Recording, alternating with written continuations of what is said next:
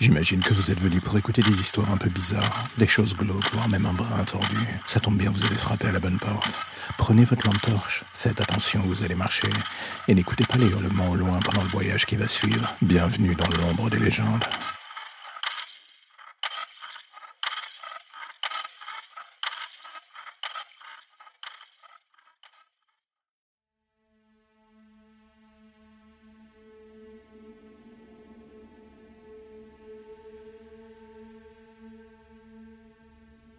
Quand on écrit des creepypastas, des histoires d'horreur ou de la fiction un peu glauque, la chose qui est la plus chiante, c'est de trouver ce fameux angle pour donner vie à un malade mental crédible ou au pire un monstre que l'on n'avait juste pas soupçonné jusque-là, le genre de réceptacle de toutes les perversions possibles de notre réel, voire même de notre imaginaire. Et on ne va pas forcément se mentir, c'est tout sauf simple. La plupart du temps, on se dit qu'on peut soit tomber dans le ridicule, trop forcer le trait et devenir totalement hors sujet.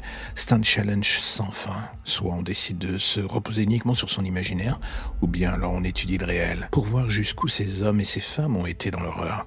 Et le plus fou est que bien souvent, on se rend compte qu'on est à 100 km des limites du D'un pays à l'autre, d'un siècle à l'autre d'ailleurs, le mythe du tueur en série, au-delà de sa version hollywoodienne, a toujours existé. Et c'est en creusant ce mythe et réalisant combien la réalité est souvent plus folle et atroce que la fiction, qu'on se rend compte de l'énorme décalage qu'il y a entre l'historique et nos écrits pas toujours aussi efficaces qu'un véritable fait divers en termes d'horreur. Comme je disais, le mythe du tueur en série est aussi vieux que les légendes urbaines qui les entourent. C'est aussi ce qui est le plus effrayant dans le fond. L'homme a toujours sous une forme ou une autre été une pourriture jusqu'à la moelle.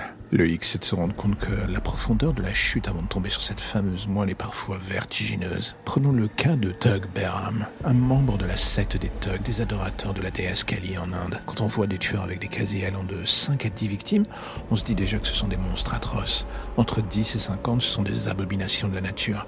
Alors imaginez un court instant où votre cerveau classerait ce personnage. Tug Behram, entre 1790 et 1840, date de sa mort par pendaison, a massacré et tué près de 930 personnes. Tout cela pour faire en sorte que sa déesse ne manque jamais d'offrandes. Quand on écrit de l'horreur, un cas comme celui-ci, c'est du pain béni, un assassin qui obéit au désir d'une déesse réclamant des offrandes humaines. On ne va pas se mentir, c'est effroyable et à la fois absolument incroyable. Tout cela comme point de départ narratif pour une histoire. Mais pour être honnête, ce n'est rien en comparaison de ce que peut représenter une histoire comme celle de Harold Shipman. À première vue, rien ne laissait penser que le bon docteur Shipman était un monstre. Un visage de monsieur tout le monde, une vie presque parfaite. Et pourtant, c'est un des serial killers anglais qui a laissé une trace pour le moins indélébile dans les annales de la justice de son pays. Pendant des années, il a tué des dizaines de patients les droguant avec des surdoses de diamorphine, un dérivé de l'héroïne. Comble du sadisme, il faisait ensuite passer ses morts pour naturel et quand la police réussit enfin à prouver le contraire, elle ne lui mit sur le dos qu'une quinzaine de décès. La vérité est beaucoup plus sombre, vu que son pédigré macabre montait en fait à plus de 200 victimes. Point non négligeable pour un grand nombre de ces victimes, Shipman usa de son statut de docteur pour falsifier les certificats de décès, un des points lui ayant permis si longtemps de passer entre les mailles du filet policier. Il se suicidera dans sa cellule en 2004, une mort pour le moins misérable pour un monstre pareil. Alors oui, on imagine sans le moindre mal un auteur comme Stephen King s'emparer de ce que représente un personnage de ce type. Tout ça pour plonger les mains dans le cambouis narratif et nous montrer sans détour ce que représente l'essence même du mal. Et j'avoue, c'est ce qui me fascine dans la mise en avant de l'horreur, la découverte. Tout cela au détour d'un visage innocent, un homme que l'on pensait intègre et qui en fait abusait de cette confiance. Tout ça pour satisfaire ses plus bas instincts, à savoir tuer encore et toujours. Il y a ceux qui sont fascinés par la vie et ses petits bonheurs, et ceux qui n'ont de cesse d'ailleurs que de la disséquer pour mieux comprendre ce qui se cache dans la mort. Shipman était un monstre, mais un monstre dans une foule d'autres monstres qu'on ignore bien souvent au travers de nos petites vies si parfaites, si douces et délicates. Une autre forme de folie est cette facette des tueurs qui sont littéralement obsédés par le besoin de dominer ou détruire les femmes. Robert Hansen était l'un d'eux. Si l'on devait définir ce personnage, il serait l'incarnation incel des chasses du comte Zaroff. Sa spécialité est pour le moins atroce. Tout comme le docteur Shipman, il avait cette facette du bon père de famille, du citoyen modèle que personne ne soupçonne d'être une aberration de la nature. Et sous ce masque se cachait son vrai visage, celui d'un homme adepte de la chasse version humaine. Il adorait enlever les prostituées ou les stripteaseuses, tout ça pour les emmener dans les bois, une fois à l'écart de la civilisation. C'est alors que débutait son petit plaisir, celui de les faire se déshabiller, d'attendre qu'elles soient nues et de leur offrir un choix pour le moins unique. Elles pouvaient survivre si elles arrivaient à lui échapper. Hansen connaissait le terrain de chasse, l'endroit où il les emmenait, c'était les forêts de l'Alaska. Il les connaissait comme sa poche, autant être honnête, les dés étaient pipés dès le départ. Quand il fut enfin arrêté en 1984, on le condamna condamna à ni plus ni moins que 461 années de prison pour plus d'une quinzaine de meurtres. Et c'est au travers de ce genre de portraits que se dessinent vaguement les contours du mal à l'état pur, celui que les auteurs tentent de retranscrire ou travestir, tout cela dans le grand bain de la fiction. Est-ce que cela fonctionne à merveille et à tous les coups? Certains auteurs arrivent à avoir ce don si particulier de se mettre dans les chaussures de ce genre de personnage. Est-ce que l'on peut parler talent ou de malédiction au final? La balle est au centre, on va dire.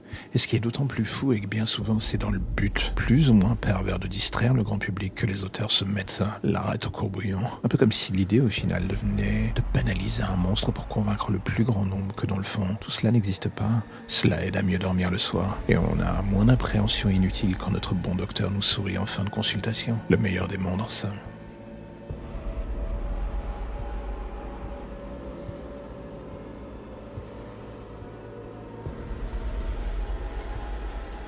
Comme je vous disais dans l'épisode précédent, j'aime au travers des histoires que j'écris sur ce site tenter d'explorer l'horreur au sens large. Et souvent celle-ci se cache dans les feuilles de réel. L'histoire judiciaire au travers des siècles et des pays fourmille de monstres qu'on n'a souvent pas vu venir. Des monsieur tout le monde qui sont des abominations qu'on n'aurait jamais voulu voir exister. Bien souvent on ignore cela jusqu'à ce qu'il soit trop tard, que leur présence soit un fait réel en face de nos yeux.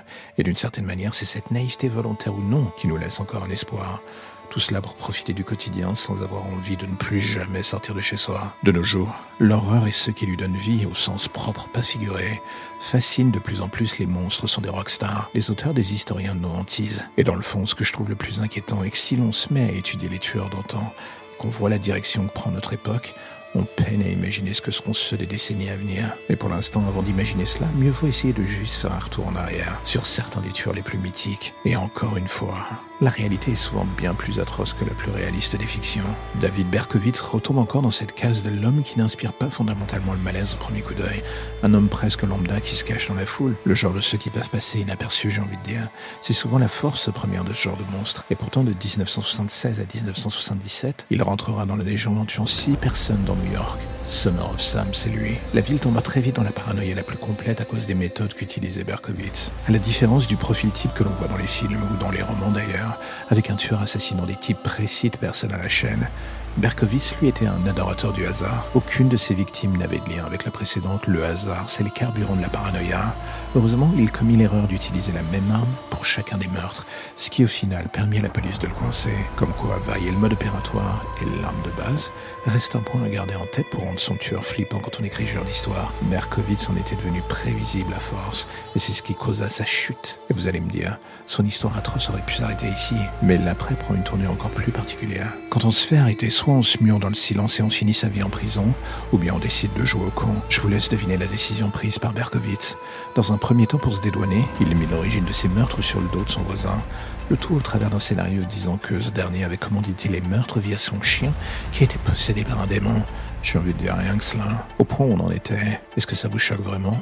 Voyons que personne n'était dupe pendant son procès. Il finit par avouer que tout cela n'était qu'un mensonge. Est-ce que ça fera quand même disparaître le fait qu'on puisse le qualifier de psychopathe et accessoirement de pyromane fini Non, pas du tout. La seule bonne chose qui ressortira de son histoire, c'est qu'après son jugement, une loi a vu le jour obligeant les ventes des produits liés à un serial killer à revenir aux familles des victimes. Une bonne chose malgré tout. Mais là où Berkowitz représentait une approche assez frontale du tueur en série, D'autres creusaient encore plus profond jusqu'au tréfonds du malsain. David Parker Ray était l'un d'eux, et son petit nom de scène donne déjà une vague idée de ce qui nous attend en creusant. Il s'agit du Toy Box Killer. Qu'est-ce vous allez me dire Oh, c'est très simple. Parker Ray utilisait un camion avec une gigantesque remorque qu'il avait affectueusement renommé sa Toy Box, pour la simple et bonne raison que cette dernière était une véritable chambre de torture. Viol, kidnapping, meurtre, il suffit de toucher du doigt une perversion et d'un coup vous allez découvrir que ce charmant personnage s'y a donné avec une passion pour le moins gerbante. Le twist est que comme d'autres tueurs en série, avant lui ou après lui d'ailleurs, il lui arrivait d'agir avec sa femme. Lui tuait, elle, elle l'aidait à faire disparaître les corps peu après. Un délicat travail d'équipe pour le moins répugnant. Le sadisme du personnage tenait aussi dans le fait qu'il pouvait dans certains cas s'amuser à garder certaines de ses victimes vivantes pendant des semaines ou des mois, le tout avant de soit les livrer à des amis de son cercle proche pour finir le travail, bien s'en affranchir lui-même, et ce de manière dont je ne vais même pas débattre ici pour ne pas vous faire vomir. Et là encore une fois, on se dit que lorsque l'on écrit des horreurs en forçant le et en se disant que ça fera plus véridique, on est dans le faux la plupart du temps. Il y a quelque chose de malsain et fascinant à étudier les fêlures de ces types. Je ne dis pas de plonger dans leur univers, loin de là. Le voyage n'est pas pour n'importe qui, mais d'un homme à l'autre, il est parfois intéressant d'essayer de voir ce qui nous sépare du monstre, ou situe la ligne de démarcation qui indique qu'après son passage, il n'y a plus d'espoir de retour. Le monde est cent fois plus rempli de tarés que votre imaginaire. Ça, il faut le comprendre. Et même en allant dans ces recoins les plus sombres, vous n'égalerez jamais le réel. C'est sûrement cela qui est bien souvent le plus flippant dans le fond.